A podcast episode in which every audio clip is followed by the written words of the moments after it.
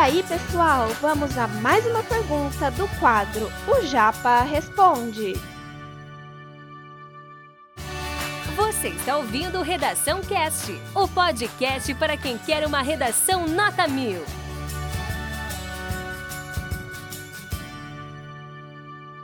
Eu estava lendo um pouquinho sobre o papel da escola de acordo com a visão do Pondé. Pondé é um filósofo intelectual, assim como Karnal também estava falando bastante dessa questão, porque os dois estavam discutindo.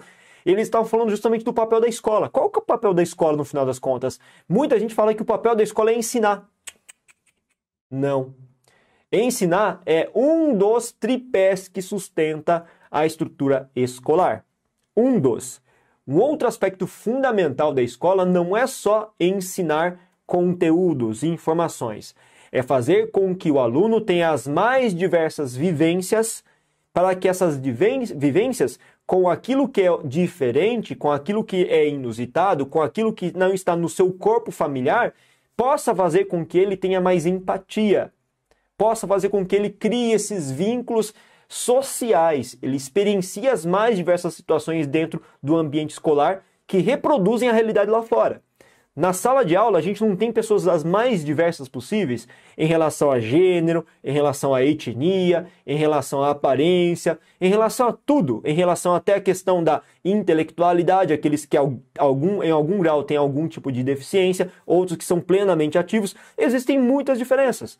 E a ideia do ensino que é feito formalmente na escola é fazer com que esse espaço ele seja um espaço extremamente rico de experiências que o aluno possa ter para que ele puder, possa internalizar essas relações sociais, essa empatia, ele passe por conflitos os mais diversos, que em algum momento ele sofra desafios por conta do bullying que acontece, por conta dos desafios escolares mesmo, propriamente de trabalho, trabalho em grupo, enfim, tudo isso.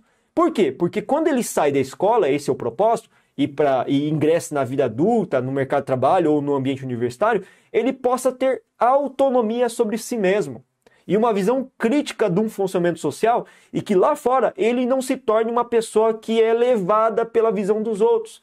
Ele se torne autônoma do seu saber e possa construir sozinho o seu conhecimento mais para frente, se virar com o seu conhecimento e enfrentar os desafios da vida adulta, os desafios que vão vir pela frente. Esse que é o grande propósito, né? Esse tripé, essa, aliás, esses pilares todos que sustentam a escola justificam uma escola que é passível, claro, de transmitir conhecimento e ativa na formação das características críticas e reflexivas do aluno já que a escola é uma micro-realidade que representa a macro-realidade. Os conflitos ali da escola são pequenos diante dos conflitos que ele vai enfrentar fora, mas ele vai se preparando, vai moldando seu caráter, vai se desafiando e quando ele sair da escola, ele vai estar prontamente muito mais preparado, não plenamente mais plenamente preparado, porque a vida é uma caixinha de surpresas, mas ele vai estar bem preparado.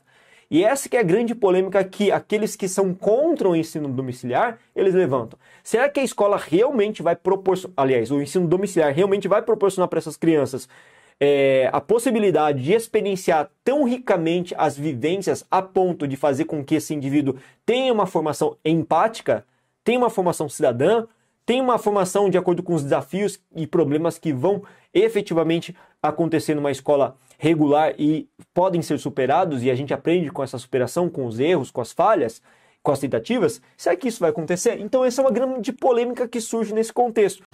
Esse conteúdo é um oferecimento da Corrija-me, a plataforma preferida no ensino de redação. Saiba mais em corrijame.com.br.